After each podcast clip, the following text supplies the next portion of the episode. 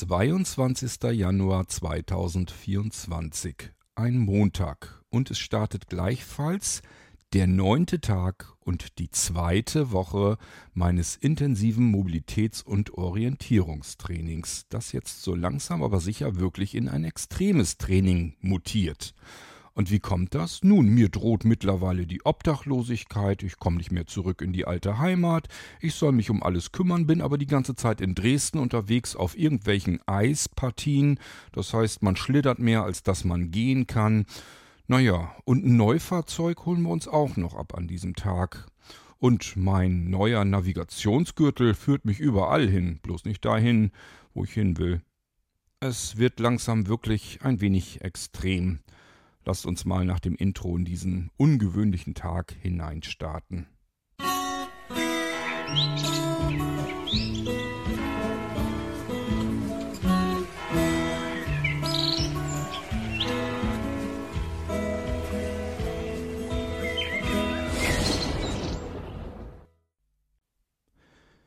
Erinnern wir uns mal zurück. Am gestrigen Tag, am Sonntag, war es nun definitiv. Das heißt, meine Mitschülerin hat ihren Kurs abgebrochen, den intensiven Mobilitäts- und Orientierungskurs. Und somit hat Herr Bostelmann, mein Reha-Lehrer, gesagt, naja, ich komme hier doch nicht nach Dresden zwei Wochen her und setze mich hier hin und drehe Däumchen. Herr König, dann kriegen Sie eben die Stunden, dann machen wir eben noch mehr als ohnehin schon. Und somit schalten wir locker ein, zwei Gänge hoch und aus dem Intensiven wird ein extremes Training. Das soll aber natürlich nicht ausreichen. Der Schwierigkeitsgrad, das wäre ja unter meiner Würde. Nein, nein.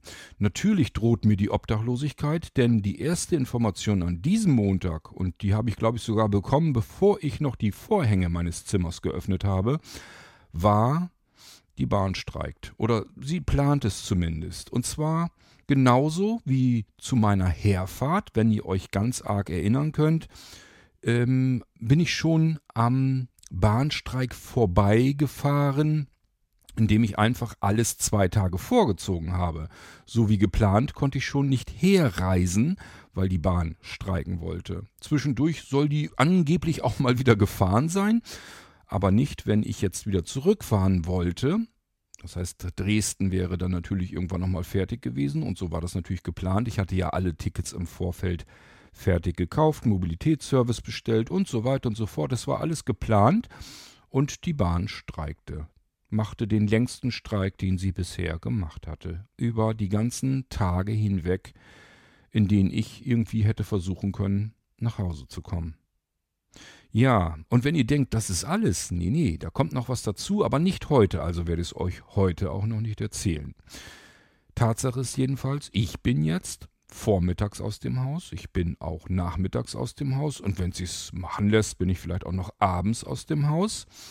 Naja, und muss mich eigentlich nebenbei darum kümmern, dass ich eben nicht obdachlos irgendwo unter einer Brücke schlafen muss.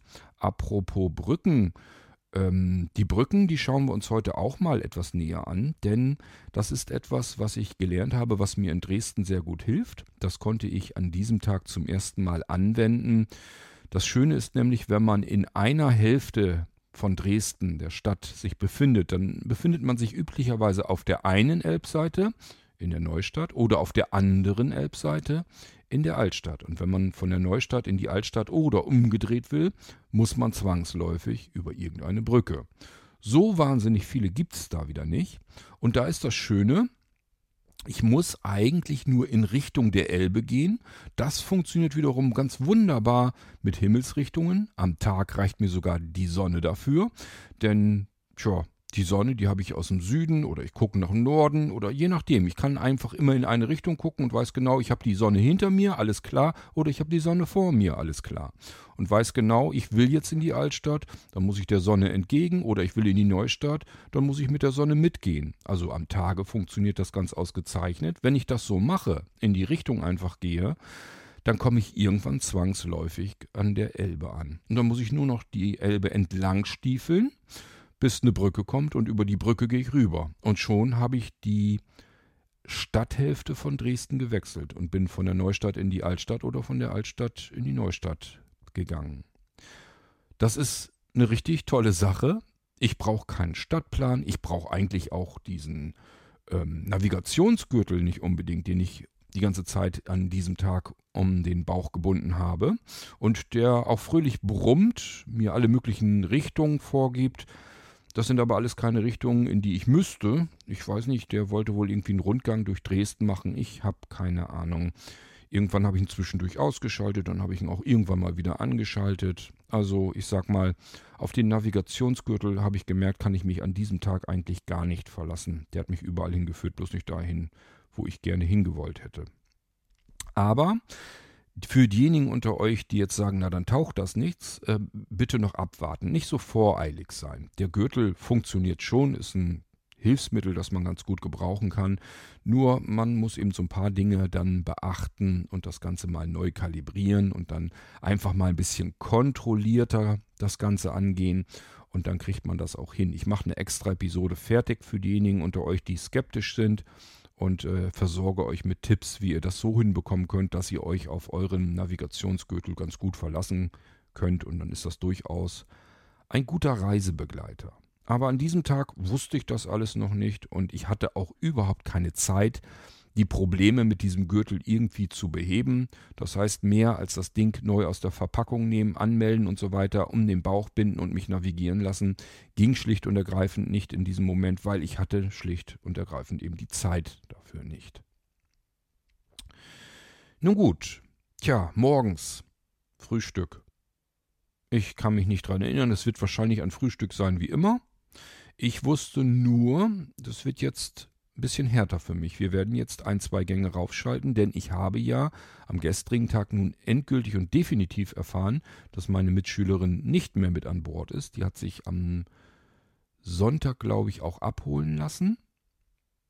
Und somit hatte ich Herrn Bostelmann als Reha-Lehrer nun komplett für mich. Und ich wusste noch nicht so ganz 100%, ob ich mich freuen sollte oder mich bedauern sollte. Denn ich weiß ja, welche Ansprüche Herr Bostelmann an seine Schützlinge stellt. Das heißt, Herausforderung pur. Und das jetzt nicht mehr, nicht mehr nur einen halben Tag, sondern jetzt den kompletten ganzen Tag. Okay, habe ich mir gedacht. Natürlich habe ich mich mehr gefreut als alles andere, denn ähm, ich wollte diese Herausforderung ja haben. Ich wusste, was auf mich zukommt. Natürlich jetzt nicht in der Intensität, aber ich wusste, das ist kein Honigschlecken, das ist kein Urlaub, was ich da mache, sondern ich wollte ganz bewusst Herausforderungen bis zum Anschlag und das sollte ich nun auch wirklich kriegen. Das habe ich die letzte Woche meiner Meinung nach schon gehabt und ich wusste einfach, jetzt wird es noch heftiger. Vorab kann ich aber gleich auch sagen, ja, es ist im Prinzip immer ein langer Tag dann gewesen und es war auch viel, wir sind viel gelaufen, wir haben viel gemacht, viel äh, erlebt viel Herausforderungen gehabt, aber es war trotzdem immer schön, es war spaßig, lustig und hat sich nie nur so wie Arbeiten oder sowas angefühlt, ganz und gar nicht, sondern eigentlich so ein bisschen wie so Freizeit, äh, den ganzen Tag aktiv, also richtig Aktivurlaub würde ich es fast nennen, wo man unentwegt etwas dazulernt und nach und nach eben spürt am eigenen Körper, äh, und Geist, wie man immer ein kleines bisschen mobiler wird und eigenständiger und selbstständiger sich durch eine Großstadt bewegen kann, mit Logik vorankommt und nicht nur mit technischen Hilfsmitteln, die sowieso nicht das tun, was sie in dem Moment vielleicht sollen. Also ähm, wenn ich euch hier erzähle, es ist alles extrem und es ist alles sehr herausfordernd, das ist es sicherlich auch gewesen. Äh, ich habe es aber zu keinem Zeitpunkt wirklich ernsthaft bereut oder mich schlecht gefühlt oder irgendwie gedacht, ich habe keine Lust mehr oder das macht keinen Spaß oder sonst irgendetwas, sondern ganz im Gegenteil. Es hat mir irrsinnig viel Freude bereitet und ich hatte richtig gute Laune eigentlich den ganzen Tag. Und ich glaube, Herrn Bostelmann ging es ähnlich. Gut, also nach dem Frühstück lasst uns mal losgehen zeitig, denn wir haben einiges vor an diesem Tag. Und Herr Bostelmann wollte nun zum ersten Mal mit mir in die Altstadt. Wir waren schon bis kurz davor, und zwar am gestrigen Tag. Da sind wir ja bis zum Goldenen Reiter und dann zum japanischen Palais, wenn ihr euch erinnert. Das war am achten Tag, am Sonntag.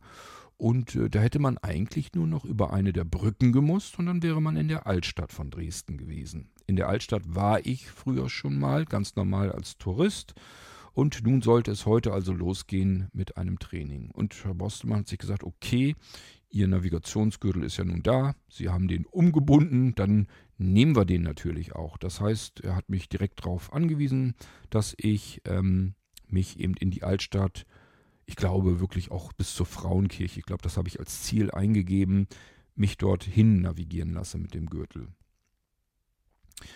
Okay, das Problem war gleichzeitig eigentlich für mich eine Chance, nämlich ähm, erstens ganz klar schon bereits an dieser Stelle zu merken, ich darf mich auf die technischen Hilfsmittel nicht verlassen. Dann bin ich verlassen. Wenn ich jetzt ähm, sagen würde, okay, ich habe jetzt einen Navigationsgürtel und der zeigt mir, wohin ich gehen muss, alles klar, brauche ich selber nicht mehr mitzudenken, kann den Kopf ausschalten und renne dem Ding einfach nach. Das funktionierte an diesem Tag hinten und vorne nicht.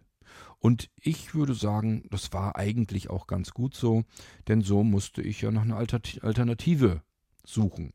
Herr Bostelmann war nicht bereit, mir ständig zu sagen, ich soll jetzt links abbiegen und rechts abbiegen. Er hatte sich mehr so als mein logischer Berater gefühlt. Das heißt, er hat mir einfach gesagt, was haben wir denn vor? Ich sage, naja, wir wollen in die Altstadt. Ja. Und wo ist die wohl? Hm, naja, die ist irgendwie müssen wir da, glaube ich, über die Elbe. Aha, gut. Und wo ist die Elbe? Die ist da hinter der Bautzener Straße, da wo die Sonne herkommt. Gut, gut. Also gehen wir oder fahren wir jetzt erstmal weiter in die Neustadt rein, weil hier ganz weit am Rande ist vielleicht nicht so gut, weil es sind vielleicht nicht so viele Brücken oder was auch immer. Jedenfalls sind wir dann erstmal ein Stückchen gefahren mit äh, dem Schienenersatzverkehr, Linie 11, bis in die Neustadt hinein. Und dort sind wir, ich glaube, bis zum Waldschlösschen. Und dann sind wir noch ein ganzes Stück zu Fuß. Oder war das erst nachmittags?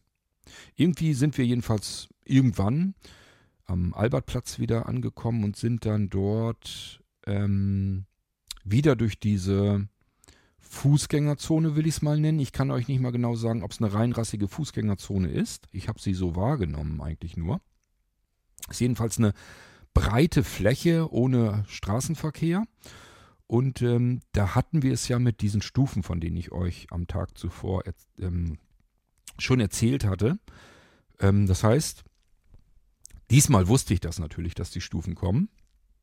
Die konnten mich also nicht mehr so schockieren. Und ich habe mich ehrlich gesagt schon drauf gefreut. Ich habe gedacht, na, ich weiß ja, die kommen hier dann irgendwann. Ich habe keine Ahnung, wann die kommen, das habe ich mir nicht so genau merken können.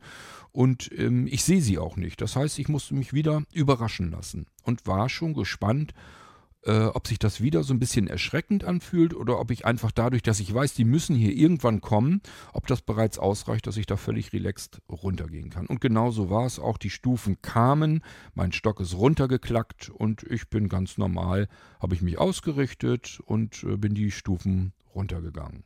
Und dann ging es eben weiter dort durch diese Fußgängerzone, durch den Platz hindurch am Goldenen Reiter vorbei.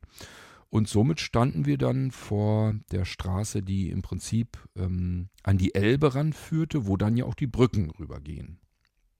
So, und da ich ja drohe, obdachlos zu werden, wie ich euch eingangs schon erzählt hatte, äh, könnten wir uns eigentlich auch mal anschauen, welche Brücken da auf mich warten. Denn so wie es hier in diesem Moment aussah, wäre ja dann eine Brücke für mich da gewesen, denn irgendwo muss ich ja unterkommen, ich brauche ja ein Dach über dem Kopf.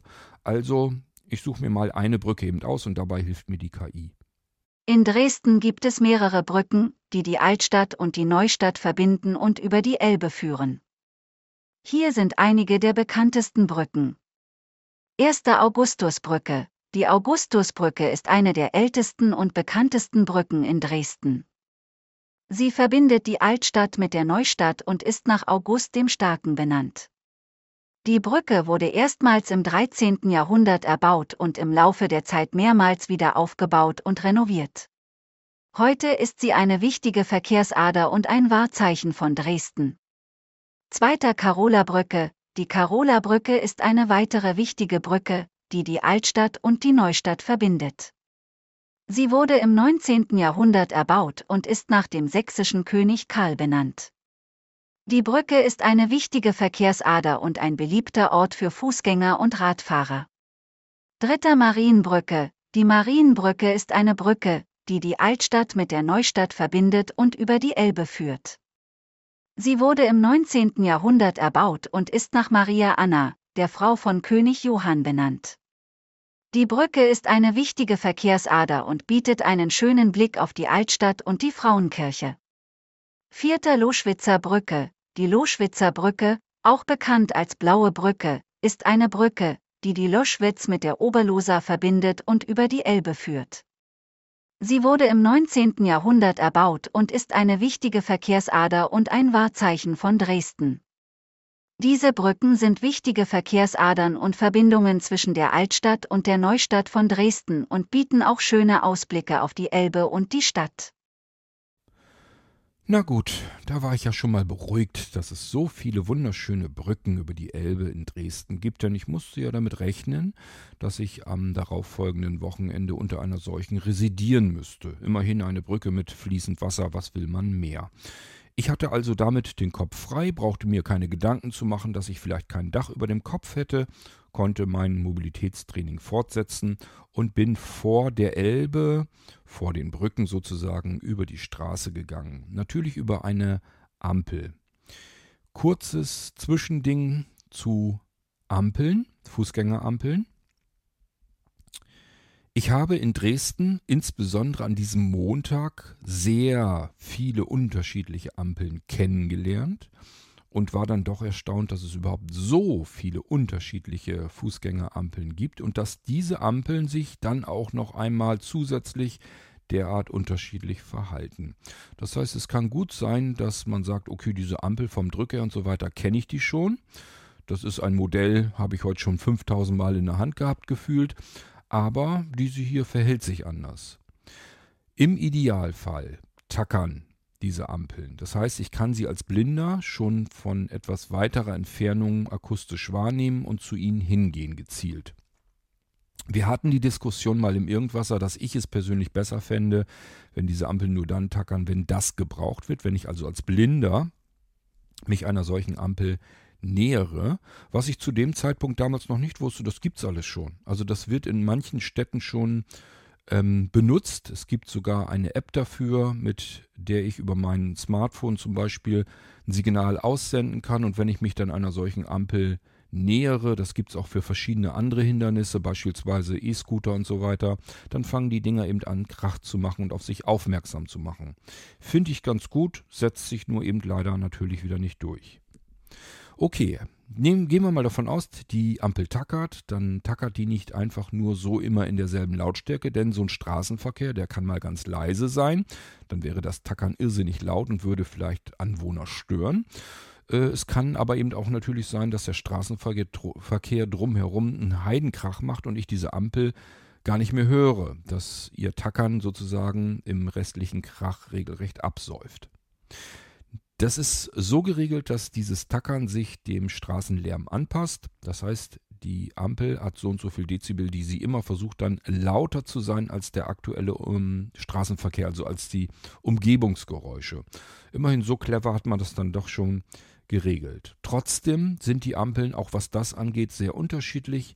Ich bemerke das jedenfalls immer wieder in Dresden, dass ich manche Ampeln besser höre als die anderen und schwierig wird es dann, wenn viele Ampeln nebeneinander sind und die plötzlich alle irgendwie anfangen zu tackern und zu düdeln und was weiß ich nicht noch alles. Das wirklich immer so auseinanderzuhalten, ist manchmal gar nicht so einfach. Vielleicht aber auch Übungssache, ich kann es euch nicht sagen. Dann, ähm, wie sie sich verhalten, wenn jetzt das Licht grün ist. Auch hier völlig unterschiedlich. Es kann sein, das Tackern geht aus. Das war es aber auch. Kein Quietschen, kein Brummen, kein Nichts. Ich bekomme einfach gar kein Signal. Muss davon ausgehen, das Tackern ist aus, dann wird die Ampel hoffentlich, vermutlich grün sein und ich kann rübergehen über die Straße. Normalerweise im Idealfall gibt sie dann einen Signalton. Piepst also irgendwie in irgendeiner Form und ich kann dann rübergehen. Wenn man dieses Piepsen, dieses Tuten von der Ampel schlecht hören kann, das kann passieren, dann ist wieder ein weiterer Idealfall, dass man den Drücker festhält. Also unten drunter die Finger einfach dran lässt, wenn man den Drücker gedrückt hat und dann vibriert der. Dann hat man eigentlich eine perfekte blindengerechte Ampel. Das heißt, ich habe einen Drücker, kann anhand des Drückers auch gleich erkennen, was da vor mir ist. Beispielsweise, wenn eine Insel sich in der Straße befindet, dass ich also nicht eine Straße nur überquere, sondern auf einer Insel zu stoppen bekomme, dass ich da nicht gleich weiterlaufe. Ich muss dann noch eine Ampel überqueren. Dann habe ich diese Insel auch auf dem Drücker drauf. Dann ist da so ein kleiner Pickel drauf, den spüre ich und weiß, aha, hier kommt gleich eine Insel. Ich gehe auf eine Insel zu, wenn ich die Straße versuche zu überqueren.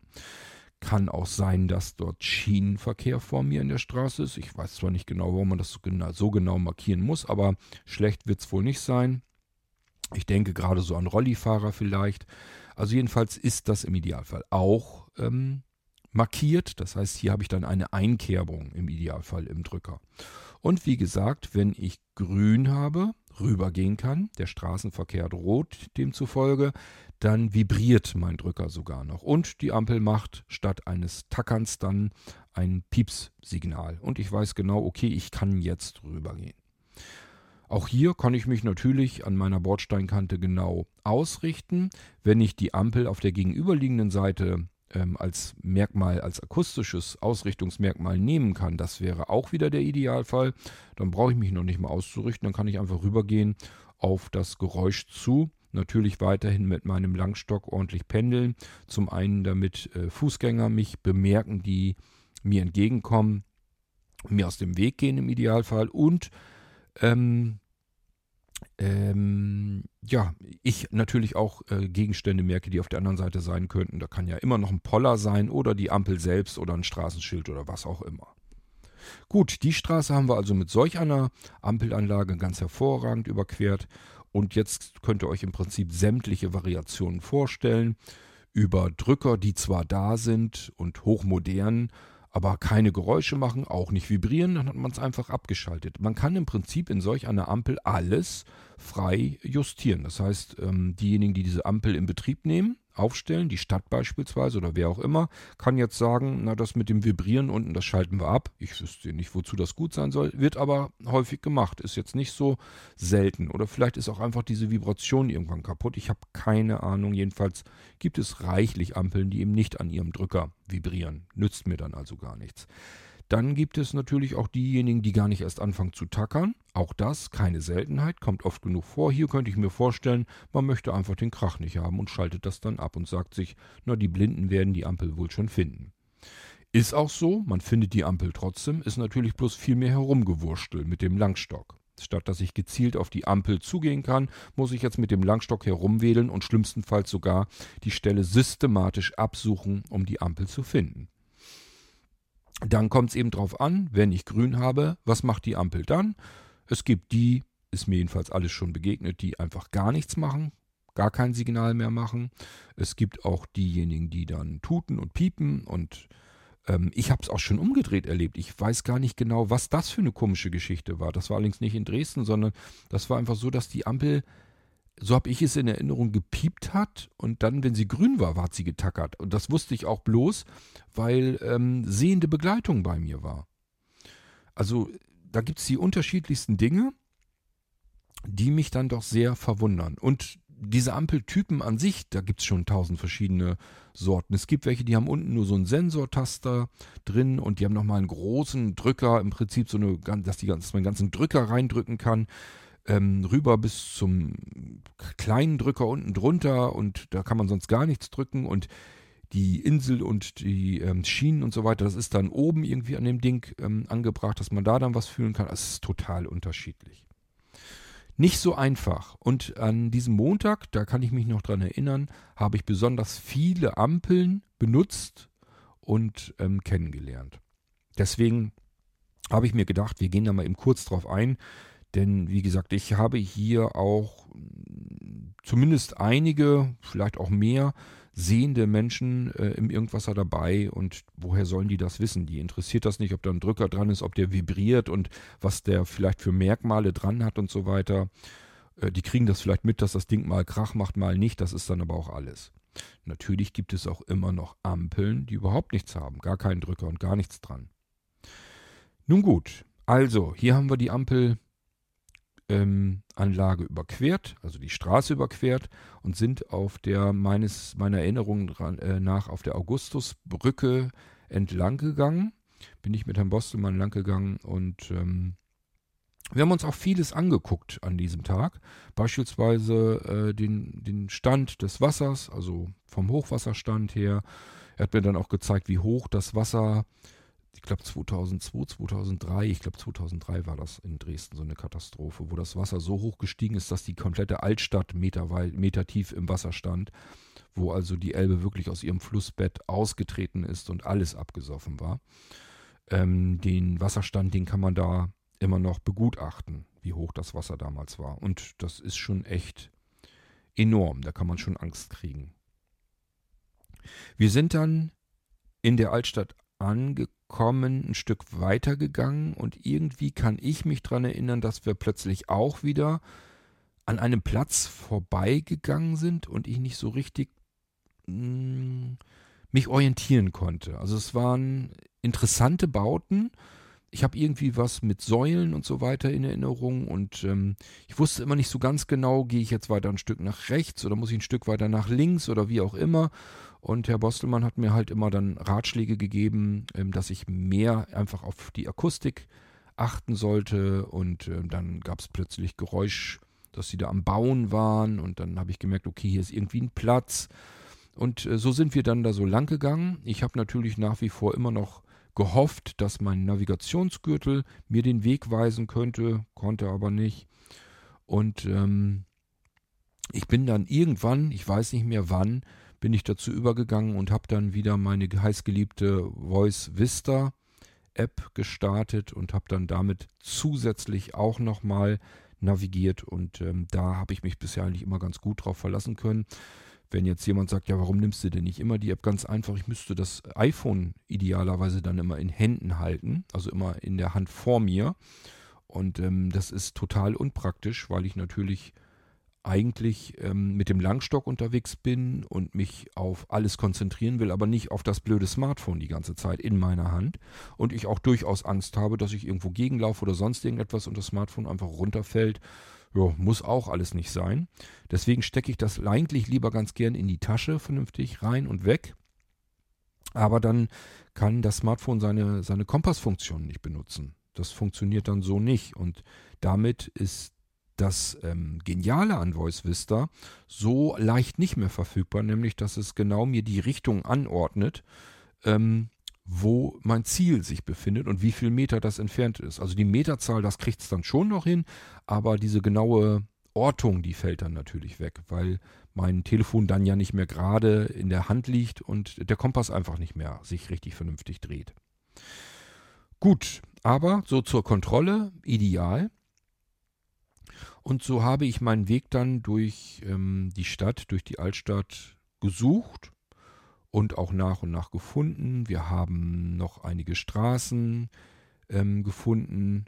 Und immer wenn ich mich entscheiden musste, das war an diesem Tag auch, das habe ich sehr ausgeprägt in Erinnerung, ähm, hat Herr Bostelmann mir zu keinem Zeitpunkt irgendwie gesagt, na, wir gehen jetzt mal rechts rum oder links rum oder müssen die Straße rein oder die Straße. Also weder Straßennamen habe ich mitbekommen, noch eine Richtungsanweisung oder irgendetwas. Also im Prinzip fast keinerlei Hilfestellung, sondern wenn ich nicht weiter wusste, weil meine technischen Möglichkeiten einfach in dem Moment nicht, mir nicht geholfen haben wirklich, dann hat er versucht, mit mir in den Dialog zu gehen und ähm, mir mit Logik zu helfen. Hat einfach gesagt, ja, wie es logisch sein müsste. Dass man einfach sagt, ja, wo könnte denn die Frauenkirche sein und so weiter und so fort. Einfach in welche Richtung man dann gehen könnte. Wo ist die Elbe? Und also immer versucht mir, dass ich mir klar werde, wo befinde ich mich jetzt hier in der Stadt und wo ist mein Ziel.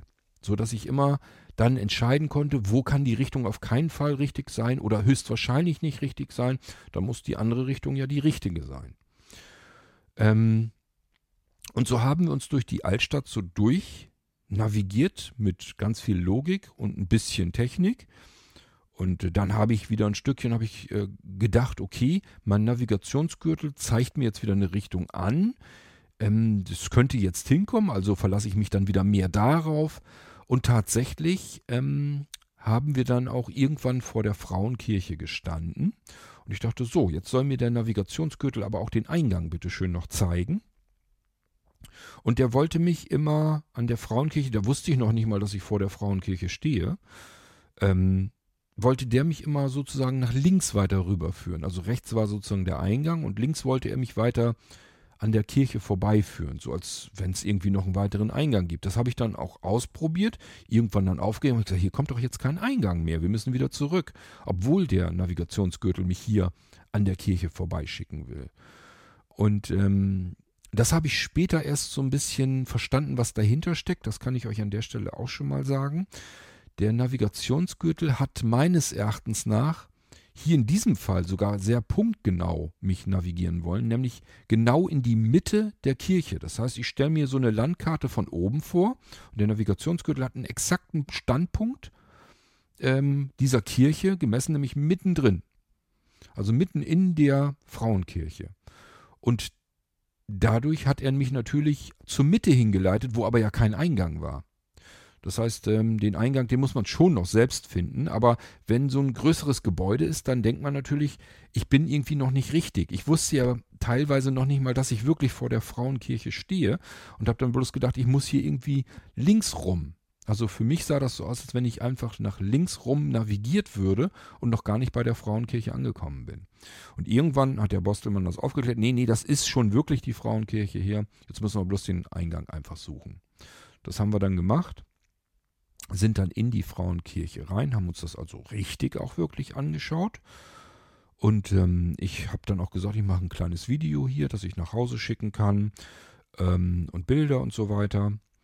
Und ähm, dann kam eine Frau auf uns zu, die hatte gesehen, dass ich eben blind bin und äh, die wollte sich nun unbedingt um uns so ein bisschen kümmern und ähm, wollte ganz gerne, sie hat, war ganz stolz, dass die ein Relief hatten von der Frauenkirche, dass ich mir das tastend anfühlen kann. Das wollte sie mal eben holen.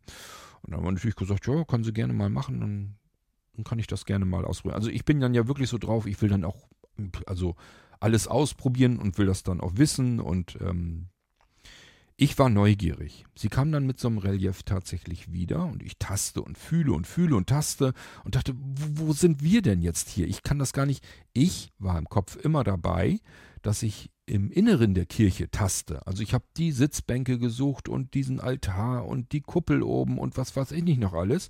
Das habe ich alles gar nicht ertastet, habe ich gar nicht gefühlt.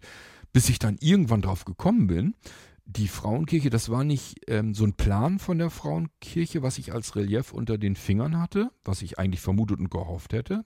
Das ist das, was mich interessiert hätte, sondern die Außenansicht. Ich habe die Fassade der Frauenkirche halt anfassen können, bis oben zum Dach hin. Das, ja, kann natürlich interessant sein, wie das Gebäude gebaut ist. Aber wie gesagt, ich hatte ähm, mich eigentlich darauf fixiert, dass ich jetzt wüsste, wo ist hier was in der Frauenkirche. Ich habe da gar nicht mit gerechnet, dass ich jetzt irgendwie nur die langweilige Fassade mit den Fenstern drin abgrabbel. Gut. Als das dann geklärt war, was ich da eigentlich fühle, ähm, sind wir dann auch, haben uns bedankt und sind dann wieder raus und haben auch noch ein paar Fragen gestellt und sie hat wieder ein paar Fragen gestellt. Also wir haben uns da noch einen kleinen Moment unterhalten, sind dann aus der Frauenkirche wieder raus. Vor der Frauenkirche steht ein Schild, nee, ein Schild stimmt nicht, ein Stein, also ein Fragment die Frauenkirche ist ja im Zweiten Weltkrieg komplett, komplett niederbombardiert worden. Und das ein sehr, sehr großes Fragment ähm, hat man als Denkmal vor die Frauenkirche gestellt. Und ähm, das war so eingemeißelt, eingraviert in diesen Stein rein. Ich kann euch natürlich nicht sagen, wie es jetzt genau aussah. Und da meint Herr Bosselmann, ja, das ähm, werde ich nicht auslesen können. Da habe ich gesagt, das wollen wir doch mal sehen. Habe die Seeing-App drauf blicken lassen und die Sing-App hat mir tatsächlich auch den Text vorgelesen. Recht schnell runtergebrabbelt, ich habe mir das gar nicht alles merken können, aber ähm, ich habe tatsächlich diesen Text auslesen können. War sehr beeindruckend. Herr Bostelmann hat mir auch noch eine Geschichte erzählt, dass er mit einer netten älteren Dame Mobilitätstraining in Dresden gemacht hatte. Und die hatte leider das alles noch mitbekommen von dieser schrecklichen Zeit und ist dann in Tränen quasi ausgebrochen, als sie vor diesem Denkmal, vor diesem Fragment stand.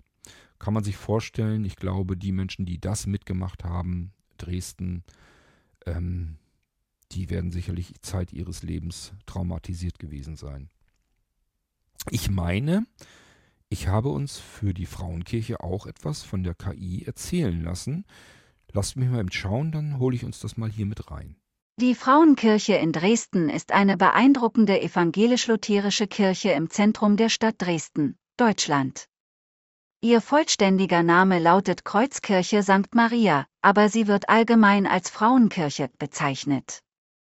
Die Geschichte der Frauenkirche reicht zurück bis ins 18. Jahrhundert, als der Architekt George Baer mit dem Bau der Kirche im barocken Stil begann.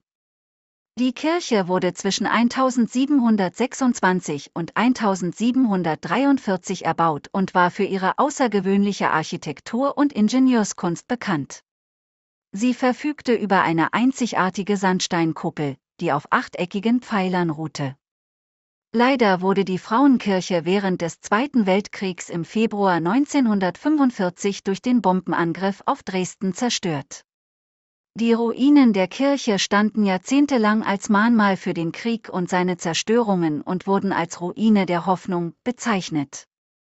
Erst im Jahr 1994 wurde ein Wiederaufbauprojekt ins Leben gerufen, das von Spenden aus aller Welt unterstützt wurde. Die Wiederaufbauarbeiten begannen 1996 und dauerten bis 2005, als die Frauenkirche schließlich wiedereröffnet wurde. Die Frauenkirche ist heute ein Symbol der Versöhnung und des Friedens und zieht jedes Jahr Tausende von Touristen und Gläubigen an. Die Kirche ist nicht nur ein architektonisches Meisterwerk, sondern auch ein Ort der Anbetung und des Gebets. Sie verfügt über eine beeindruckende Innenausstattung, darunter eine große Orgel, die von der berühmten Orgelbaufirma Silbermann erbaut wurde. Insgesamt ist die Frauenkirche in Dresden ein wichtiger Bestandteil der Stadtgeschichte und ein bemerkenswertes Beispiel für die Wiederherstellung und den Wiederaufbau nach einer Zeit der Zerstörung und des Krieges. Unsere Sightseeing-Tour durch Dresden erzähle ich euch hier mehr oder weniger natürlich nur komprimiert. Das Ganze dauerte schon durchaus den kompletten Vormittag. Wir haben allerlei Wege gesucht und auch ähm, ja immer wieder Möglichkeiten gesucht, beispielsweise eine vielbefahrene Straße zu überqueren oder sonstiges. Und das natürlich auch so, dass ich immer mitdenken musste, wo kann ich zum Beispiel diese Straße vermutlich am besten überqueren. Oder aber ich komme unter einer Brücke unter durch, ja, jetzt muss ich da aber irgendwie ja oben drauf. Wie mache ich denn das? Auf der Seite, auf der ich bin, der Seite der Straße, scheint es so nicht zu gehen. Also muss ich ja irgendwie über diese Straße rüber. Genauso, wenn ich an die Elbe gekommen bin oder so, dann ähm, habe ich gedacht, naja gut, die Elbe, ähm, ist die denn hier irgendwo? Sagt der Boss, ja, seien Sie neugierig, das ist ja mal sein Lieblingsspruch dann. Und dann bin ich mit meinem Langstock weitergegangen und auch hier wieder bemerkt, okay, das geht da plötzlich mitten in die Tiefe, also wahrscheinlich mitten in die Elbe rein, keine Ahnung. Ähm, ich habe dann auch mit Voice Vista ganz viel gearbeitet und beispielsweise mir ansagen lassen, was ist denn um uns überhaupt herum los? Habe dann zum Beispiel ähm, Tickets für, also ein Tickethäuschen für eine Bootsfahrt und so weiter gefunden. Ähm, ja, und bin wie gesagt über die Straße dann irgendwann rüber und dann sind wir ganz viele Treppen hochgestiegen und dann wieder auf die Brücke, ich meine auch wieder auf die August, Augustusbrücke drauf. Und ähm, wir haben dort allerlei andere Sehenswürdigkeiten noch um uns herum so mitbekommen, begutachtet. Ich kann mich auch daran erinnern, dass ich mit Herrn Bostelmann einfach so da durch die Straßen gezogen bin und er erzählte mir munter von dieser Königin, die von dann und bis dann gelebt hat und der König, der von dann bis dann gelebt hat. Und ich habe irgendwann so gedacht, Herr Bostelmann, Sie haben ja ein Allgemeinwissen, das ist ja irre. Und äh, dann sagt er, er will sich aber auch jetzt nicht mit fremden Federn schmücken, das liest er alles an der Wand ab. Also das stand, stand da halt alles, aber das ist das Schöne, wenn man blindlings ist, da kann man blinde Menschen durchaus mit beeindrucken. Nun gut, ähm, ich habe euch ja gesagt, da sind natürlich jede Menge Sehenswürdigkeiten. Dresden ist ähm, bekannt dafür, dass man sich da durchaus mehrere Tage aufhalten kann und sich die Stadt anschauen kann. Und das ist schon wirklich einen äh, Besuch wert. Ich kann ja mal eben nachschauen, was zum Beispiel unmittelbar direkt um der Frauenkirche herum so los ist. Denn wir können davon ausgehen, dadurch, dass wir da wirklich überall so durch die Gassen und so weiter spaziert, spaziert sind, dass ich das, könnte ich sehen, auch wirklich gesehen habe. Deswegen ja, können wir mal schauen, was ich hätte sehen können, wenn ich sehen könnte. Die Frauenkirche in Dresden liegt im Herzen der Stadt und ist von vielen anderen Sehenswürdigkeiten umgeben. Hier sind einige der wichtigsten Sehenswürdigkeiten in der Nähe der Frauenkirche. Erster Altmarkt. Der Altmarkt ist der älteste und größte Marktplatz in Dresden. Er liegt nur wenige Gehminuten von der Frauenkirche entfernt und ist ein beliebter Treffpunkt für Einheimische und Touristen. Zweiter Zwinger. Der Zwinger ist ein barocker Palastkomplex, der im 18. Jahrhundert erbaut wurde. Er beherbergt mehrere Museen, darunter die Gemäldegalerie Alte Meister, die Porzellansammlung und das mathematisch-physikalische Salon. Dritter Semperoper. Die Semperoper ist ein Opernhaus im Stil der Neorenaissance, das im 19. Jahrhundert erbaut wurde. Es ist eines der bekanntesten Opernhäuser Deutschlands und ein wichtiger Bestandteil der Dresdner Kulturlandschaft. Vierter Residenzschloss. Das Residenzschloss ist ein Schloss im Herzen von Dresden, das im 16. Jahrhundert erbaut wurde. Es beherbergt mehrere Museen, darunter das Grüne Gewölbe, das historische Grüne Gewölbe und das Kupferstichkabinett. Fünfter Fürstenzug. Der Fürstenzug ist ein 102 Meter langes Wandgemälde, das die sächsischen Herrscher vom 12. bis zum 19. Jahrhundert darstellt. Es ist eines der größten Porzellanbilder der Welt und befindet sich an der Außenfassade des Stallhofs. Sechster Brühlsche Terrasse. Die Brühlsche Terrasse ist ein schöner Park am Ufer der Elbe, der einen atemberaubenden Blick auf die Stadt bietet. Er liegt in der Nähe der Frauenkirche und ist ein beliebter Ort für Spaziergänge und Picknicks. Siebter Neustädter Markt. Der Neustädter Markt ist ein weiterer belebter Marktplatz in Dresden, der für seinen goldenen Reiter bekannt ist, eine Statue von August dem Starken, dem sächsischen Kurfürsten und polnischen König. Dies sind nur einige der vielen Sehenswürdigkeiten in der Nähe der Frauenkirche in Dresden. Es gibt noch viele weitere Attraktionen und Museen, die einen Besuch wert sind. So, und wenn wir zum Mittagessen nicht unpünktlich sein wollen, dann müssen wir uns so langsam auf den Rückweg machen. Und auch hier hat der Bostelmann mich alles machen lassen, hat sich schön fein rausgehalten aus allem und ich musste den Weg zurücksuchen. Und auch hier den Großteil des Weges kannte ich natürlich. Ich musste wieder die Brücke überqueren und äh, dann den großen Platz dort, wo der goldene Reiter steht, Hab da eben mitbekommen, wo der steht, ähm, entlang dieser gefühlten Fußgängerzone, die natürlich faktisch auch eine Fußgängerzone ist, weil da nur Fußgänger lang gehen, an die große Straße heran und dann wieder, ja, wo lang muss ich denn jetzt? Da war ich wieder am Überlegen. Und ich sage ja, Herr Bostelmann war an dem Tag nicht so wirklich richtig hilfsbereit, sondern hat nur versucht, mir zu helfen, nachzudenken. Also hat dann versucht, meine Erinnerungen wieder wach zu rütteln und gesagt, wie sind wir denn gekommen und wie, in welche Richtung müssen wir denn? Das ist auch immer ganz beliebt. In welche Himmelsrichtung müssen wir denn? Und so können wir uns schon ungefähr zumindest denken, ähm, auf welcher Straßenseite wir beispielsweise die Straßenbahn suchen müssen und so weiter und so fort. Durch diese vielen kleinen Hilfestellungen beim Nachdenken habe ich dann tatsächlich auch den richtigen Weg gefunden und so konnten wir uns dann äh, den Weg zurück in die Unterkunft bahnen. Und ähm, ich meine auch, dass am Vormittag sonst nichts weiter passiert ist. Es war ja eigentlich wie, als würde man so einen Freizeitausflug machen und sich alles Mögliche anschauen. Das heißt, das fühlte sich für mich jetzt nicht wirklich an, als würde ich jetzt ein, ähm, nur das Training machen oder irgendwie nur arbeiten oder nur nachdenken. Wir hatten einfach diesen Zeitdruck nicht mehr drin, den wir vorher natürlich gehabt haben. Vorher mussten wir ja zusehen, dass wir irgendwie die Unterrichtsstunden in den Tag hineinbekommen. Das war jetzt plötzlich alles gar nicht mehr nötig. Wir wussten, dass wir genug Zeit haben, dass wir Pausen einlegen könnten, dass wir uns Dinge anschauen können. Also es fühlte sich plötzlich tatsächlich mehr an, als würden wir uns Dresden anschauen. Und das war natürlich richtig klasse. Herr Bostelmann kennt und kannte Dresden natürlich schon sehr gut, konnte mir dementsprechend auch vieles zeigen, vieles erklären. Und ähm, ich fand das richtig klasse. Es war ein richtig schöner Vormittag und der Nachmittag sollte tatsächlich wirklich nicht viel schlechter werden. Ja, wir sind dann irgendwann also relativ pünktlich zum Mittag wieder eingetroffen, Mittag, Mittag gegessen.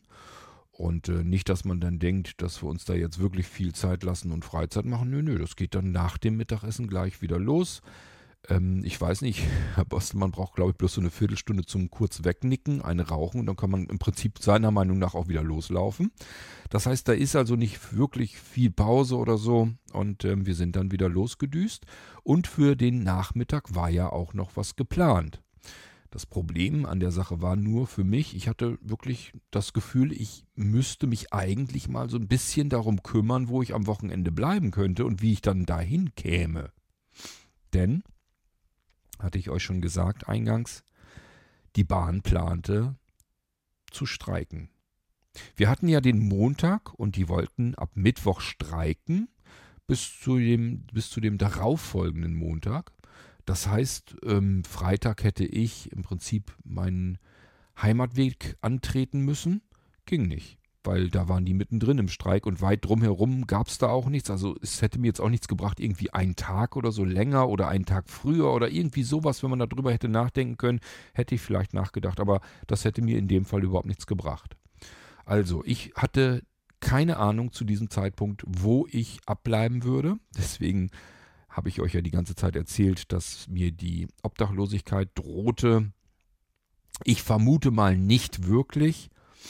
Ähm, meine Planung war bis zu diesem Zeitpunkt, also wir sind ja jetzt so ungefähr kurz nach dem Mittagessen, kurz bevor wir losgehen, machen wir noch kurze Pause auf der Toilette. In der Zeit kann ich ja mal in Ruhe nachdenken, was mache ich denn jetzt überhaupt mit dem Bahnstreik?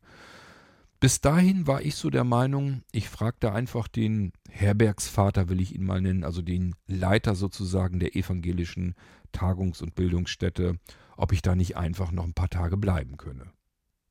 Das müsste doch eigentlich möglich sein mir war natürlich klar, der wird sicherlich nicht sagen, juhu, und eben den Koch lassen wir dann jeden Morgen zum Frühstück machen kommen und jeden Abend zum Abendessen kochen. Also das konnte ich mir sicherlich alles abschminken, geschweige denn irgendwie, dass ich vielleicht nachmittags eine Tasse Kaffee irgendwie kriege. Das heißt, da habe ich mir schon ausgemalt, wie Christen das alles hin. Wenn ich Glück hätte, würde man mir vielleicht zeigen, wo, wo der Kühlschrank ist und vielleicht würde man mir zeigen, wie ich mir einen Kaffee machen kann. Dann wäre ich schon mal ein ganzes Stück weitergekommen. Mir war jedenfalls klar, das, was ich brauchen werde, worauf ich ungern verzichten würde, wäre ein Zimmer und eine Dusche. Und dann wäre ich bereits zufrieden und happy gewesen. Alles darüber hinaus wäre für mich schon ein Komfortmerkmal gewesen. Ich wollte ja kein Luxushotel, ich wollte nur ganz gern nachts ein Bett haben. Und das hatte ich da ja. Also es ist jetzt kein, ja eben kein Luxushotel, aber eine Unterkunft ist es ja nun, zweifelsohne. Und ich hatte wirklich so gedacht, vielleicht kann ich einfach noch ein paar Tage in diesem Zimmer, in meinem Zimmer bleiben. Und ähm, je nachdem, auf was die sich eingelassen hätten, hätte ich entweder so eine Teilversorgung noch gehabt irgendwie, dass ich mir zwischendurch mal ein Brot schmieren könnte oder sonstiges. Getränke hätte ich mir sicherlich da schnurren können noch, ähm, dass die Getränke da im Kühlschrank geblieben wären oder was auch immer. Also ich hätte das schon irgendwie hingekriegt. Dann habe ich so überlegt, naja, vielleicht klappt das aber gar nicht, dass äh, die in der Küche einfach gar nichts haben wollen. Dass kein Koch kommt, weil wird nicht gebraucht jetzt wieder, keine Ahnung wie lang. Und ähm, ich müsste mich irgendwie komplett autark versorgen. Dann habe ich schon mich umgehorcht, habe mitbekommen, okay, es gibt einen Bäcker, der ist irgendwie, wenn man ein Stückchen weiter geht, über die Straße rüber. Da kann man auch ähm, was bekommen. Der hätte dann am Montag äh, zwar dicht gehabt, aber gut, hätte ich mir gesagt, ist in Ordnung. Einen Tag mal ohne Frühstück hältst du auch aus, ist auch nicht so schlimm. Und letzten Endes, man kann ja auch ein Stück weiterfahren. Ich bin ja jetzt mobil, also kann ich ja auch ein Stückchen in die Stadt fahren und suche mir einfach irgendwo was anderes, wo ich frühstücken könnte oder so. Ich habe ja Zeit und ähm, die Mobilität habe ich so weit erlangt, dass ich mich das trauen würde. Ja, also woran soll es liegen? Und dann habe ich äh, die Lieferando-App zwischendurch gestartet. Wundert mich, dass ich da überhaupt die Zeit dazu hatte. Und ähm, dann macht es Ding, Ding, Ding, Ding, Ding. Alles voll mit unterschiedlichsten Nationalitäten, indischen Speisen und, und, und. Ich hatte mich schon gefreut. Ich dachte, naja, du wirst auf jeden Fall hier nicht verhungern. Du kannst dir abends was kommen lassen und äh, fängst das sozusagen am, an der Eingangstüre ab. Und morgens frühstücken, das kriegst du dann auch irgendwie hin. Also ich habe mich da eigentlich gar nicht mal so unwohl damit gefühlt und dachte mir, irgendwie wird das wohl gehen, dass ich in der Unterkunft bleiben könnte. Das war mein Plan bis hierher. Und ich habe mich auch so ein bisschen über mich selbst gewundert, wie relaxed ich eigentlich damit war. Fast schon gechillt. Also für mich war eigentlich klar, ich brauche ja nur eigentlich mein Zimmer noch ein paar Tage länger behalten. Mit der Versorgung, das kriege ich schon irgendwie hin. Und dann fahre ich eben einfach am darauffolgenden Montag, eher Dienstag sehr wahrscheinlich, weil Montag ist ja dann noch, wäre noch Chaos bei der Bahn gewesen, also wäre ich am Dienstag eher abgefahren, fahre ich hier einfach mit der ähm, Bus- und Straßenbahn zum Bahnhof. Hätte ich ja jetzt auch zum Neustädter ähm, Bahnhof in Dresden fahren können und wäre dann einfach Richtung Heimat gefahren. Ich denke, hätte ich irgendwie hingekriegt. Das wäre alles kein Thema gewesen. So, und ähm, hab dann auch gedacht, wie cool das eigentlich wäre, weil ihr müsst euch vorstellen, das ist ja ein riesengroßer Gebäudekomplex mit irrsinnig langen Gängen, wo die ganzen Zimmer links und rechts abgingen und so weiter und so fort. Mehrere Etagen, großer Keller, wo man, das habe ich zwar nicht gesehen, aber irgendwo muss das gegeben haben, wo man Tischtennis und Billard hätte spielen können und, und, und. Und ich habe schon gedacht, pff, das ist bestimmt voll irgendwie ähm, cool hier, wenn das hier nachts, wenn ich hier nachts ganz allein in diesem riesigen Gebäudekomplex wäre. Ähm, weiß ich nicht, das hätte vielleicht anderen, wäre das mulmig gewesen. Ich fühle mich dann mal irgendwie total wohl, wenn ich in größeren Häusern bin ähm, und dann irgendwie ganz alleine irgendwo bin. Mir macht das gar nichts aus zum Glück. Aber ich könnte mir vorstellen, dass das auch nicht jedermanns Sache gewesen wäre. Also, mir ging es gut und ich habe gedacht, das kriege ich schon irgendwie hin. Und äh, je später der Tag wurde, dieser Montag, desto mehr Pläne, alternative Pläne, hatte ich mir zwischendurch nebenbei mit überlegt. Denn ich hatte ja nach wie vor mein Mobilitätstraining. Also das musste ich alles schon irgendwie mir auch nebenbei überlegen, von planen oder sich drum kümmern, ganz weit entfernt. Dann habe ich äh, dann später gedacht, naja gut, wenn das alles nicht klappen sollte, dass die sagen, nein, hier bleibt keiner allein in dieser in diesem Haus hier. Die Verantwortung wollen wir nicht übernehmen. Das Haus hier ist geschlossen. Und dann habe ich schon geguckt, ähm, was es für Pensionen ähm, in der Nähe gibt. Habe auch schon welche gefunden. Habe einfach gedacht, okay, notfalls eben Freitag einmal ein paar Haltestellen weiterfahren und dann sich woanders einquartieren in eine Pension. Naja, und ich hoffe, ich vergesse es nicht, denn zum Abend hin hatte ich dann noch eine andere Lösung. Gut, aber wir sind noch nicht am Abend. Denn wir wollen meinen Neuwagen abholen. Oder meine neuen Augen oder wie wollen wir es denn nennen? Nun, ich habe euch ja erzählt, ich habe eine Erstversorgung mit Fallstöcken, mit ähm, Langstöcken genehmigt bekommen, bewilligt bekommen von der Krankenkasse. Muss man zwar ein bisschen zuzahlen, ist aber uninteressant. Und ähm, gleich mit den Spitzen, die ich auch haben wollte. Und ihr erinnert euch vielleicht, ich habe euch schon erzählt, ich habe ganz viele Langstöcke noch ausprobiert, während ich die ersten Tage in Dresden war. Und bin eigentlich zu dem gekommen, was ich vorher schon wusste. Ein Stock muss auf jeden Fall ein Ambutec werden. Das ist ein kanadischer Hersteller von Langstöcken und zwar in Kohlefaser. Ich hatte schon einen Ambutec in Aluminium und ich wollte jetzt noch einen in Kohlefaser haben. Also den Aluminium, den hatte ich mir ja selber mal gekauft vor Jahrzehnten. Das war ein uraltes Ding. Da musste ich das Gummi schon zwei, dreimal nachknoten, damit das ein bisschen strammer wird wieder. Das war schon ausgeleiert. Also es war nicht so klasse, aber hat mir gereicht bis dahin. Ich wollte aber auch natürlich gerne endlich mal einen neuen Langstock haben. Ja, und dann habe ich mich für den Ambutec in meiner Größe, so wie ich den bräuchte, entschieden in Kohlefaser. Und als Spitze wollte ich gerne die Jumbo-Rollspitze haben. Die hat so circa 5 cm, ich glaube, sind es 5,5 cm genau, ist auch egal. Jedenfalls hat sie so in etwa 5 cm Durchmesser. Das Ding wollte ich unten eingehakt haben. Und das wäre dann mein Langstock Nummer 1 gewesen. Den zweiten, da hatte ich mich dann auch schon dafür entschieden, der ist auch schon bestellt worden. Der sollte dann per Paket dann irgendwann die Tage hereinkommen. Und als zweiten Stock hatte ich mich entschieden für einen Komde. auch natürlich in meiner Größe. Das ist ein Telefaltstock, das heißt, das obere Glied kann ich nicht nur falten, sondern nochmal auseinanderziehen, sodass man das Ding eben um ein Glied nochmal länger machen kann. Wann immer ich das brauche, bisher habe ich es noch nicht gebraucht. Der Stock ist in meiner Größe und das heißt, wenn ich das aus, rausziehe, dann ist er größer, als ich ihn gebrauchen kann. Aber man weiß ja nie. Gut, es ist bestimmt, wenn man sowas hat. Ähm, ich glaube, das bei Comde auch Standard, ist jetzt also keine Sonderanfertigung oder sowas. Aber es gibt tatsächlich auch eine Art Sonderanfertigung an diesem Stock, nämlich der Griff. Comde ist dafür bekannt, dass die schöne, schicke Holzgriffe an ihre Langstöcke machen. Also viele mögen das gerne leiden. Und ich hatte ja zuvor einen Kommende ausprobiert mit dem Holzgriff und hatte Stoffhandschuhe an und habe einfach gemerkt, das Ding rutscht und flutscht in der Hand hin und her und dementsprechend muss ich fester zugreifen. Ich kann das Ding nicht so schön gechillt locker im Handgelenk lassen, sondern ich muss das richtig verkrampft festhalten. Mir tat die Hand weh und somit habe ich gedacht, das ist nichts für mich, das taucht nichts. Und das habe ich Herrn Bostelmann auch gesagt. Ich sagte, der Stock an sich wäre völlig okay, wäre eigentlich eine schöne, eine schöne zweite Alternative, aber nicht mit dem Holzgriff. Und dann hat er eben gesagt, ist nicht weiter tragisch, wir können ihn auch mit diesem Silikon, mit diesem gummierten Griff bekommen, so wie der Ambutec das auch hat. Das ist halt eine andere Anfertigung, kann man aber machen. Und dann habe ich gesagt, ja, wenn er das hätte, dann nehme ich den. Und dann bitte auch mit Jumbo-Rollspitze. Und da gibt es von Kommende sogar eine Long-Life-Spitze.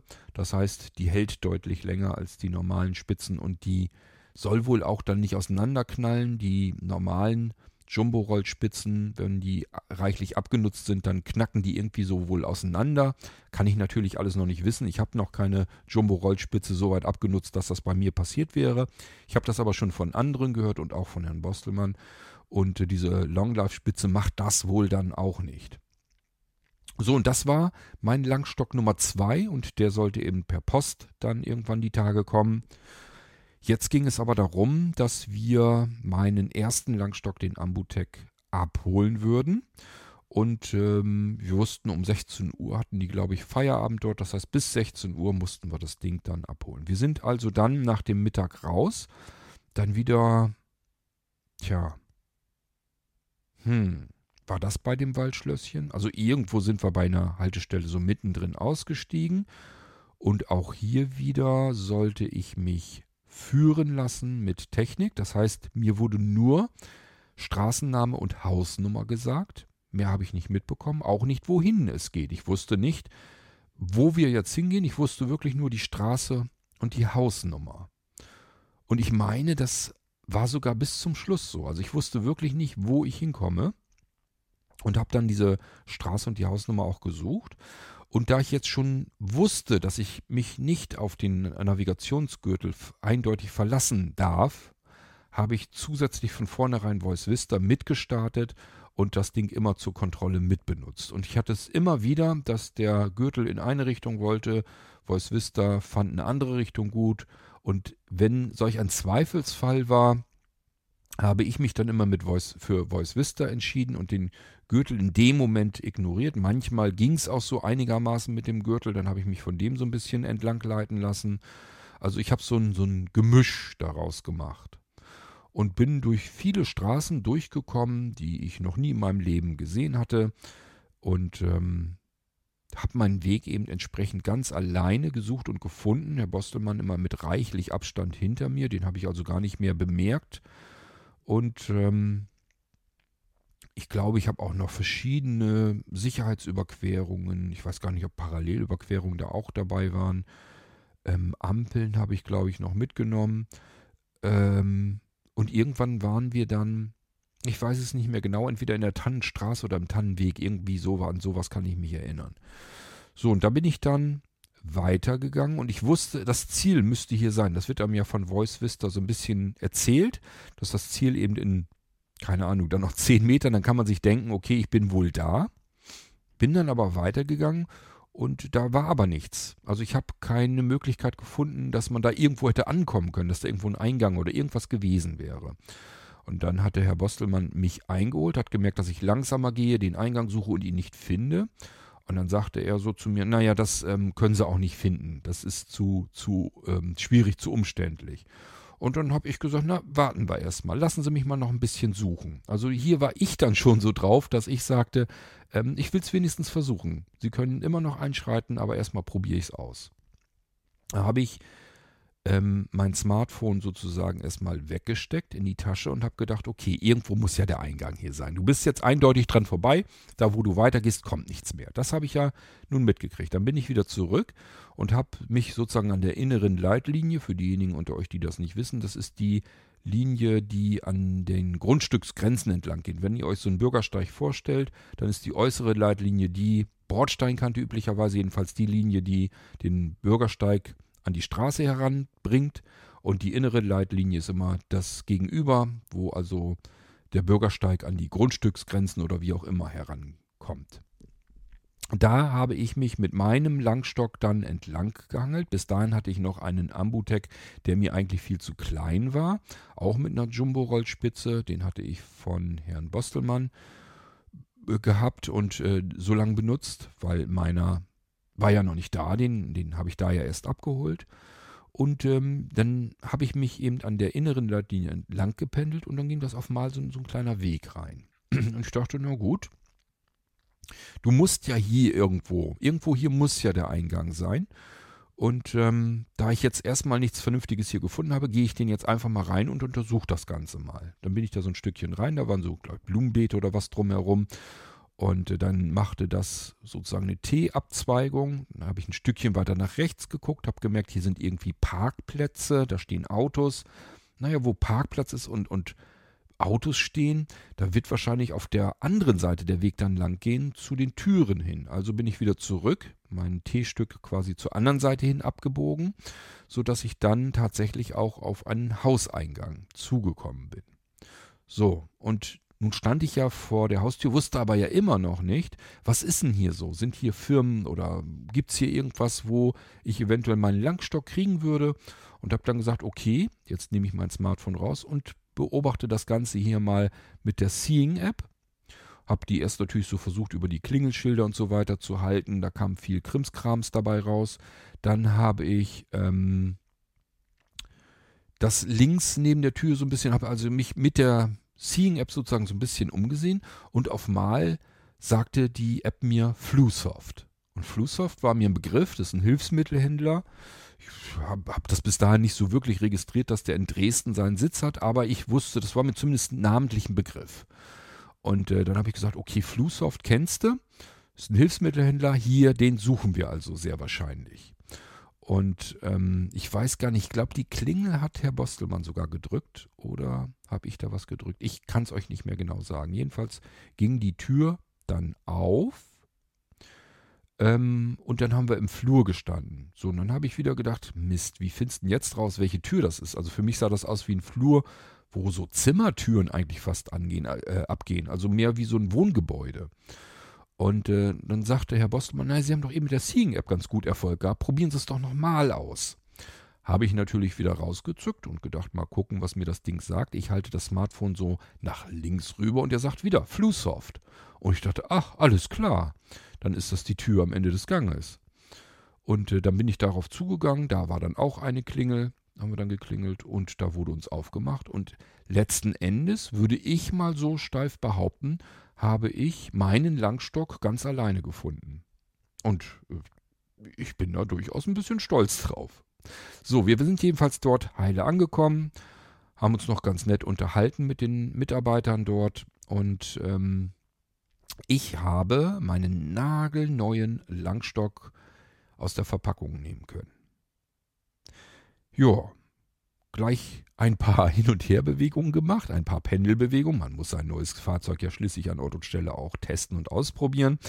Und ähm, ich weiß gar nicht, was ich mit dem Langstock, mit dem anderen Ambutek gemacht habe, ob ich mir den irgendwo bei mir in die Tasche, ich glaube, den habe ich erst bei mir in die Jackentasche oder so gesteckt. Den habe ich Herrn Bostelmann, glaube ich, relativ spät erst wieder gegeben.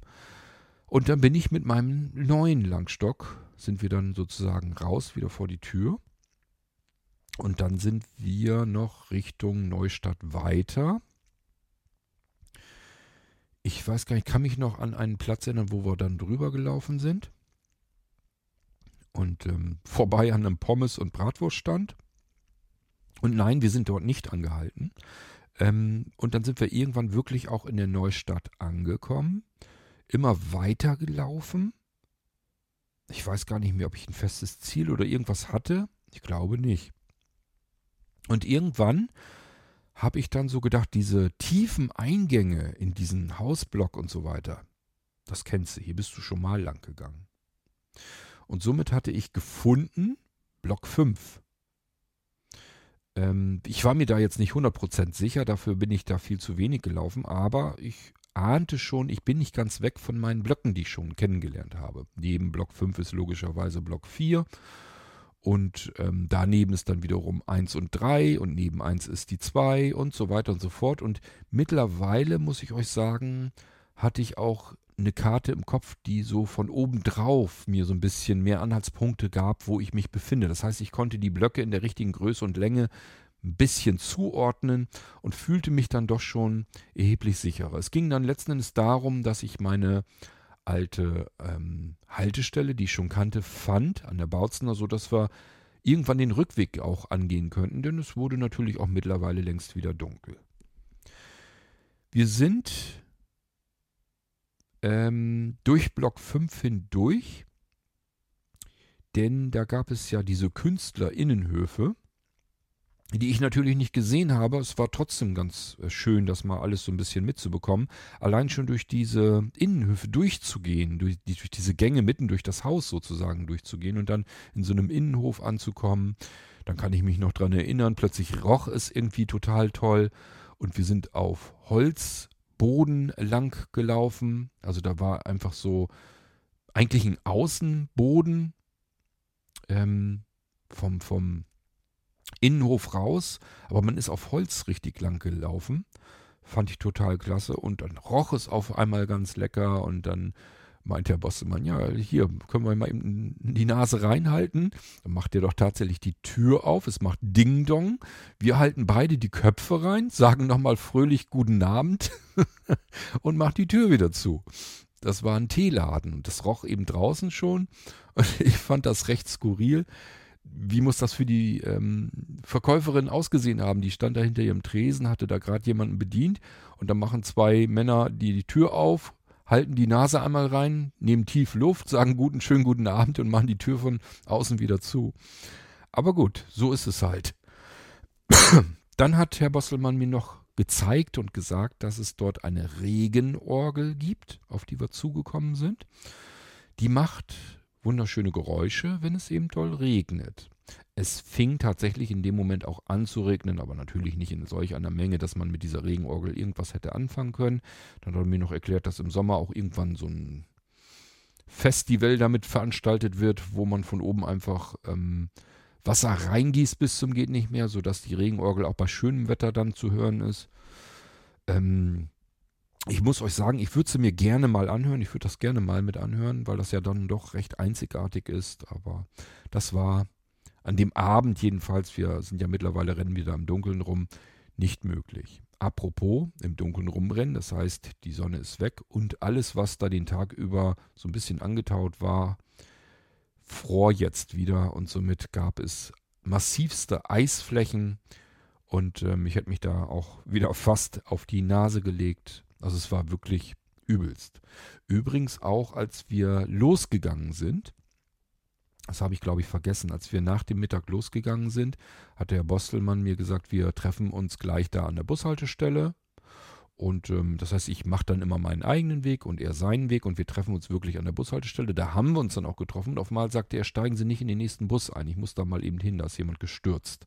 Dass einer von den Teilnehmern äh, wirklich zu Boden gegangen. Und das ist auch nicht verwunderlich. Ich bin nämlich dieselbe Strecke vorher ja gegangen, zur Bushaltestelle hin. Und ich habe mich am Zaun festhalten müssen teilweise. Das war wirklich eine Eisfläche und wenn die wenigstens ebenerdig gewesen wäre, hätte man ja vorsichtig mit den Schuhen entlang schlittern können. Aber es ist immer, immer so ein bisschen abschüssig. Es ist nun mal bergig in Dresden und der Bürgersteig geht da so ein ganz bisschen mit Gefälle zur Straßenseite hin. Das heißt, da ist nichts richtig ebenerdig und somit war das ein einziges Gerutsch und Geschlittere. Das hat, war echt nicht ohne und ich habe das wirklich bloß so hingekriegt, indem ich mich größtenteils am Zaun festgehalten habe. Sonst hätte ich mich wahrscheinlich auch lang gepackt. Und so ging das im Prinzip mehrfach am Tag. Man kam immer wieder mal auf Eisflächen an, einfach dort, wo es mehr getaut hatte, wo Wasser lang lief und dann ist das wieder schnell überfroren. Ja, und dann wurde es entsprechend glatt.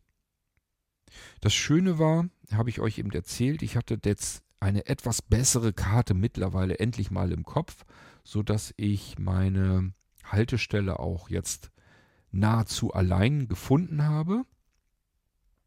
Und auch hier natürlich wieder durchs Dunkle durch. Und ich habe bloß gedacht, oh, jetzt habe ich meinen schönen neuen Langstock blitzblank neu aus der Verpackung. Und jetzt dängelst du hier schon gegen die ersten Straßenschilder und Laternen dran und irgendwelche Tafeln, die draußen stehen, wo vermutlich irgendwas zu essen oder trinken draufsteht. Tische, Stühle, Mülltonnen, keine Ahnung, was nicht alles. Und ähm, das ist ja nun mal so, man ähm, kommt mit dem Langstock überall dran. Dafür ist er ja da. Also man kann damit nicht sehen, sondern mit Tasten. Und Tasten heißt immer Kontakt. Und Kontakt heißt immer ja, kleine Schrammen dran. War ich schon fast ein bisschen traurig. Mein schöner neuer Langstock. Aber gut, dafür ist er da. Ja, und über die Haltestelle sind wir dann sozusagen zurückgefahren Richtung Unterkunft. Und ich wusste immer noch nicht, wo, wo ich unterkommen sollte. Ich habe mir natürlich, wie gesagt, zwischendurch immer so ein bisschen Gedanken gemacht. Was machst du denn jetzt? Wie kannst du dieses Problem nebenbei lösen?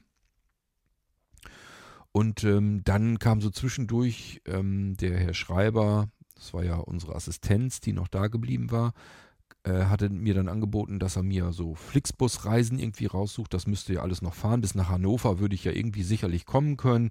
Das war mir alles viel zu abenteuerlich. Da hatte ich überhaupt keine Lust drauf. Es hätte mir auch nicht viel gebracht, dann hätte ich ja nur in Hannover gestanden, hätte ich mich trotzdem noch von irgendjemand abholen lassen müssen. Gut, man kann alles hinkriegen, klar, aber ich bin ja dahin gefahren nach Dresden, um selbstständig und eigenständig werden zu wollen. Und ich wollte mich einfach nicht schon wieder gleich abholen lassen von meinem Mobilitätstraining. Ich wollte ganz alleine ähm, bis in meine Heimat kommen können. Gut, also das fiel für mich aus. Dann hatte ich mir so überlegt, mh, hm, dieses in der Unterkunft bleiben und sich autark irgendwie versorgen mit Lieferando und so, kann man machen, wäre so als Plan B vielleicht okay. Aber dann kam mir so als Idee, du könntest natürlich auch wieder zurück nach Roxburg, wenn man das irgendwie hinkriegen könnte.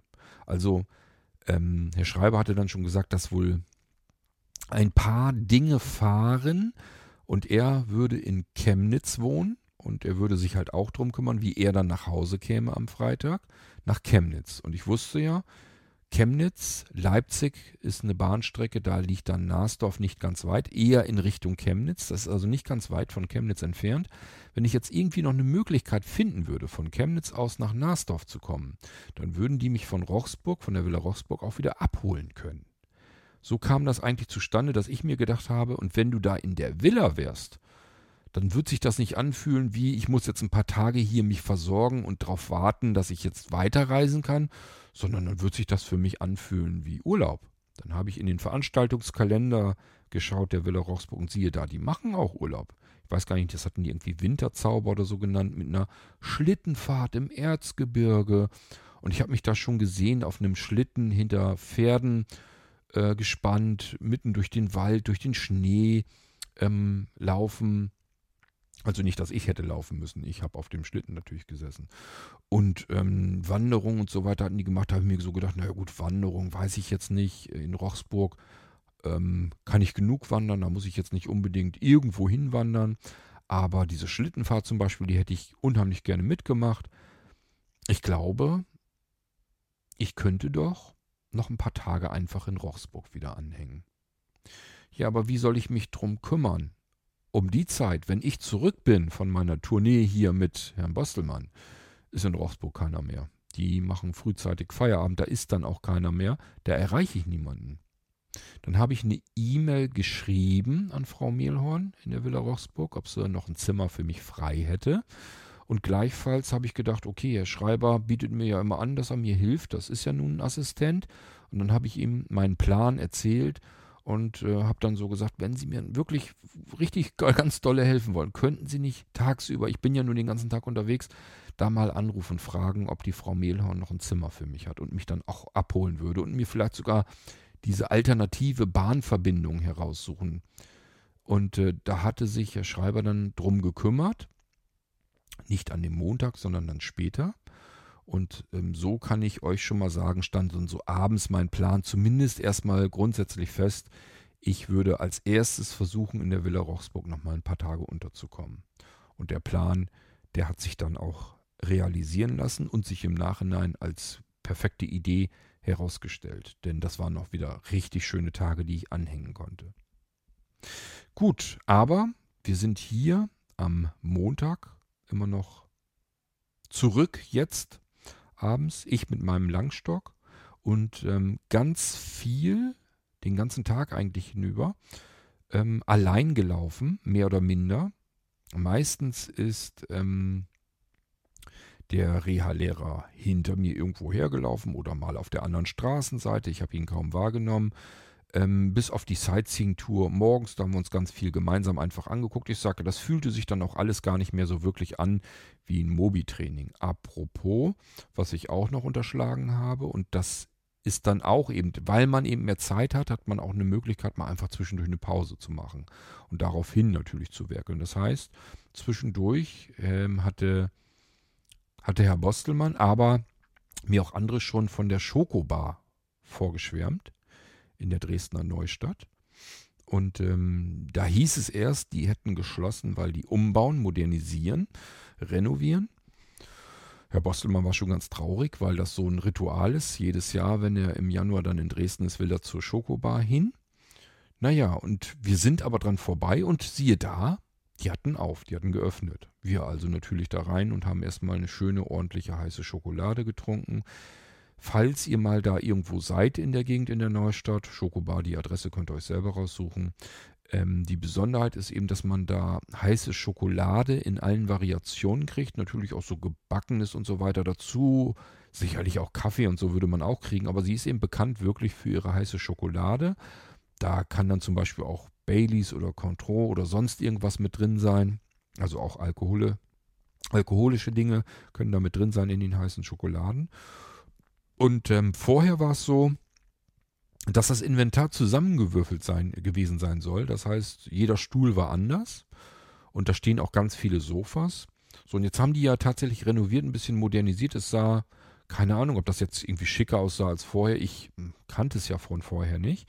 Aber was eben immer noch drin war, es waren die ganz alten Sofas drin. Also uralte Dinger. Und äh, die standen da alle noch und da habe ich mich natürlich erstmal drauf gefläzt und ähm, es war auch urgemütlich dort, kann man nicht anders sagen. Also eine heiße Schokolade, da haben wir uns dann die Zeit zwischendurch natürlich auch noch dafür genommen. Und das passiert auch in den darauffolgenden Tagen. Also wir haben uns ganz viel auch ähm, nicht nur angesehen, sondern zwischendurch auch Pausen gemacht, hier einen Kaffee getrunken und da mal ein Gebäck gegessen oder was auch immer. Und ähm, ja, dadurch war es im Endeffekt ein extremes Mobilitäts- und Orientierungstraining, weil ich den ganzen Tag unterwegs war und auch den ganzen Tag etwas zu lernen hatte. Es ist also nicht so, dass man irgendwie den Kopf abschalten kann, aber es fühlte sich halt nicht so an, sondern mehr so, als wenn man irgendwie ja, durch Dresden einfach durchläuft, dabei ganz viel lernt, ähm, aber eigentlich so ein bisschen ja wie Aktivurlaub, würde ich fast sagen. So fühlt es sich für mich an. Also, deswegen, Extremtraining ja, aber nicht so, dass man irgendwie das Gefühl hatte, dass es irgendwie nur Arbeit, nur Training ist, sondern es hat ganz, ganz viel Spaß gemacht. Wir hatten wirklich viel zu lachen und ähm, ein paar Dinge kann ich euch dann sicherlich noch erzählen. Da kommen jetzt noch ja ein paar Tage und da sind auch durchaus Dinge passiert. Da könnt ihr gerne ein bisschen mitschmunzeln. Ja, und ich meine, damit haben wir diesen Tag Revue passieren lassen und auch beenden können. Es steckt deutlich mehr drin als das, was ich euch hier widerspiegeln kann. Ich habe ja keine Möglichkeit mehr, mich zu erinnern an jede Kreuzung, jede Ampel, die ich langgelaufen bin, die ich ausprobiert habe. Ich kann euch immer wieder nur sagen, dass ich immer wieder dieses unbeschreibliche Gefühl hatte, dass ich hier einfach mit meinem Langstock mitten durch die dicke, fette Großstadt durchlaufen kann, als wäre das das Normalste auf der Welt und meiner Meinung nach ist es das nicht. Jedenfalls hätte ich das vorher nie im Leben für möglich gehalten, bevor ich dieses Training gemacht hatte. Wusste ich wirklich nicht, wie kann man sich durch den Großstadtverkehr wühlen als blinder Fußgänger. Wie soll das gehen? Konnte ich mir einfach nicht vorstellen. Und äh, nun tat ich es einfach, als wäre das ganz normal. Und das fühlt sich einfach nur gewaltig an. Das ist wirklich, ja, kann man nicht anders sagen. Es, es war wirklich eher, eher erhebend oder erhaben oder ich weiß gar nicht, wie man es schildern sollte. Es ist wirklich ein ganz tolles, unbeschreibliches Gefühl, einfach sich so blindlings durch den Großstadtverkehr zu wühlen durch den Straßenverkehr, was für mich immer in meinem ganzen Leben, auch zu sehenden Zeiten, einfach nur Stress war. Ich fand das immer ganz furchtbar. Ich finde Großstädte auch heute noch ganz furchtbar. Das ist für mich immer hohe Alarmbereitschaft, Stresspegel pur, Krach, Gestank, laut. Da ist nichts Schönes dran. Und hier hatte ich plötzlich dieses Gefühl, dass es deswegen schön war, weil ich hier einfach so durchgehen konnte, ohne Stress im Kopf zu haben. So ein bisschen hatte ich noch, ja, insbesondere dann, wenn es dunkel wurde. Also am Tage gar nicht. Am Tage hat sich wirklich richtig cool angefühlt, wie ich da überall lang gelaufen bin. Und ähm, wenn es dunkel wurde, hatte ich noch einen Stresspegel. Den müssen wir also noch abbauen im Verlauf der restlichen Tage. Kann ich auch schon sagen, haben wir aber auch hingekriegt. Gut, aber davon erzähle ich euch dann in den nächsten Episoden, wenn ich euch wieder mitnehme, nach Dresden rückblickend. Ich hoffe jetzt inständig, dass ich nichts Interessantes, Spannendes, Wichtiges von diesem Tag vergessen habe. Und ähm, die nächsten Tage geht es dann weiter mit meinem schönen neuen Ambutec. Den benutze ich natürlich jetzt dann in den Tagen. Solange bis mein kommende kam, dann habe ich den natürlich gerne lieber erstmal ausprobiert. Ich weiß gar nicht genau, wann der kam, aber ich denke mal, wenn ich, ich mache das immer so, dass ich mich durch die Nachrichten hier nochmal durchwühle, die ich verfasst habe an andere. Und äh, da steht zum Glück einiges drin, was ich den Tag über erlebt habe und versuche da so ein bisschen meine Erinnerung damit wieder herauszufischen. Und dementsprechend kann ich hoffentlich auch feststellen, wann mein Kommender angekommen ist. Meine alten Langstöcke, die habe ich übrigens ähm, von Anfang an dann nicht mehr benutzt. Ich hatte ja einen Swarovski-Langstock und einen, den Ambutec mit Aluminium.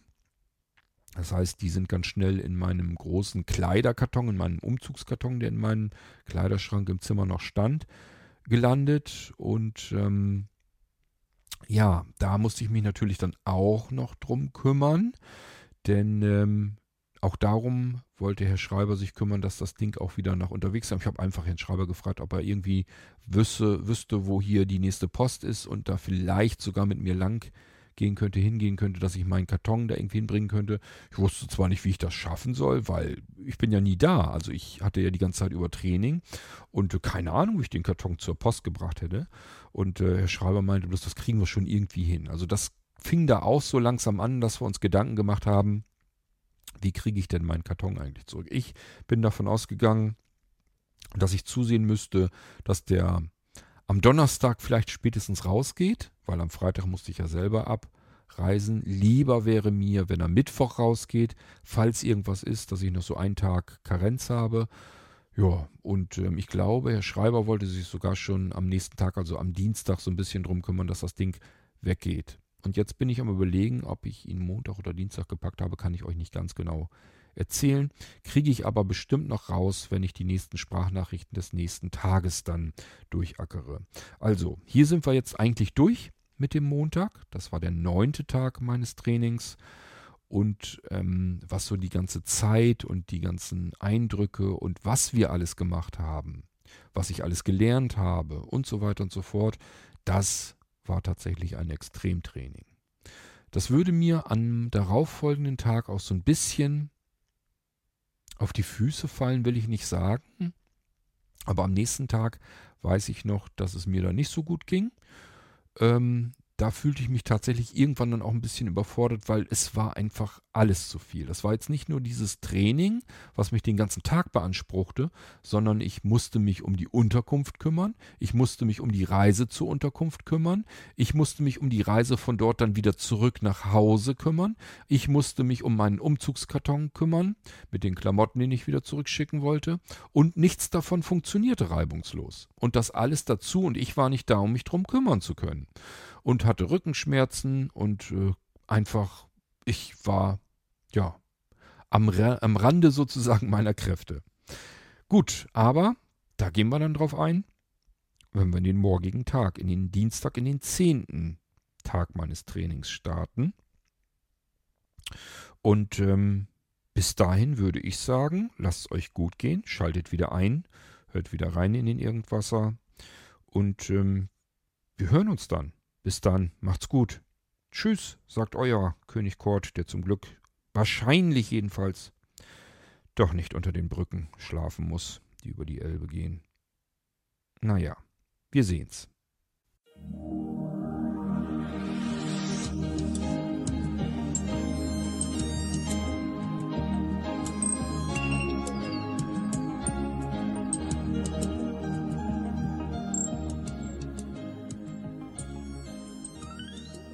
Hörtest eine Audioproduktion von Blinzeln Media, zu finden im Internet auf www.blindzellen.org. Blinzeln schreibt man in unserem Fall immer mit einem D in der Mitte. Wenn du uns gerne kontaktieren möchtest, so geht das einerseits per E-Mail an podcast.blindzellen.org oder du verwendest dafür unser Kontaktformular auf unserer Homepage direkt zu finden unter kontakt.blindzellen.org. Wenn du uns einen Audiobeitrag für die Sendung zukommen lassen möchtest, dann benutze doch hierfür am einfachsten unseren Podcast Anrufbeantworter. Den erreichst du im deutschen Festnetz unter der Telefonnummer 05165 439 461. Und wenn du aus dem Ausland anrufst, dann ersetze einfach die vorangegangene 0 gegen die Ländervorwahl für Deutschland. Das ist die 0049. Wir freuen uns über Lob, Kritik, eine Rezension oder Bewertung unserer Audioproduktion dort, wo du sie gehört hast. Konnten wir dich hiermit gut unterhalten und informieren? Du findest bei Blinzeln zahlreiche weitere Audioproduktionen aus allen Bereichen und zu allen Themen. Entweder bei uns auf der Homepage www.blinzeln.org oder dort, wo es Podcasts gibt.